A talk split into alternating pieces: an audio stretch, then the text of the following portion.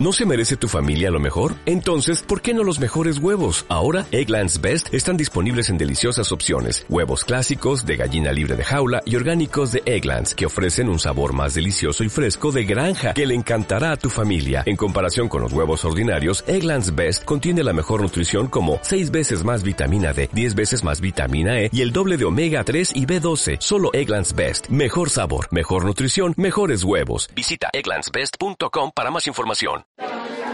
Cuando las personas se involucran en el campo educativo, ya sea en las conversaciones con los profesores, los especialistas, los capacitadores educativos o los estudiantes, tanto en la escuela, el instituto o la universidad, se construyen algunas expresiones o palabras que poseen un significado contextual propio del oficio profesional de los educadores.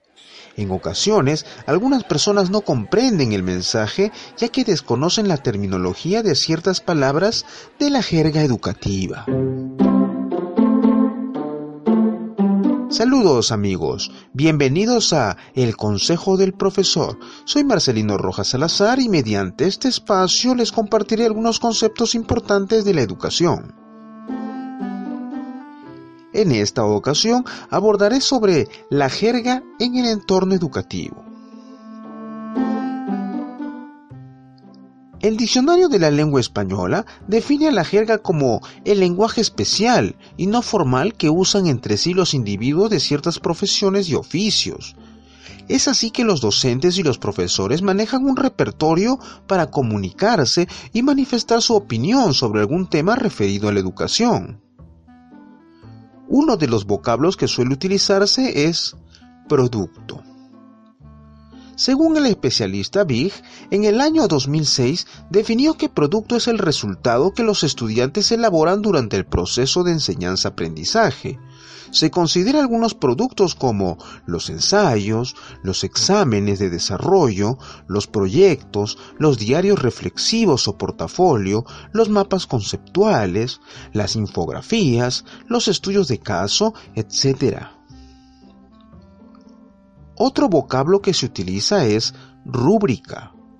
De acuerdo con Beatriz Martin, en el año 2015 la define como una matriz de evaluación que consiste en una tabla de doble entrada donde se describen criterios y niveles de calidad de alguna tarea, objetivo o competencia en general, de complejidad alta. Además, son unas guías de puntuación usadas en la evaluación de trabajo del estudiante, que describen las características específicas de un producto, proyecto o tarea en varios niveles de rendimiento, con la finalidad de clarificar lo que se espera del trabajo del estudiante, de valorar su ejecución y de facilitar la retroalimentación. Por último, la expresión riesgo académico. Se utiliza esta frase en el nivel educativo superior como la universidad y se refiere cuando el estudiante se encuentra en la situación de desaprobado dos veces consecutivas en un mismo curso.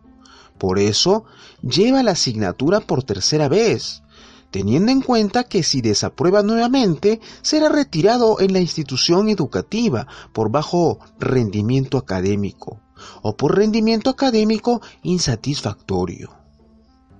Finalmente, cada oficio posee un vocabulario para que los profesionales se comuniquen con sus pares en los temas que dominan. Sin embargo, las personas que no pertenecen al entorno educativo deben considerar el contexto para descodificar la información y así comprender el mensaje. Muchas gracias por su atención. Mi nombre es Marcelino Rojas Salazar y esto fue El Consejo del Profesor. Hasta pronto.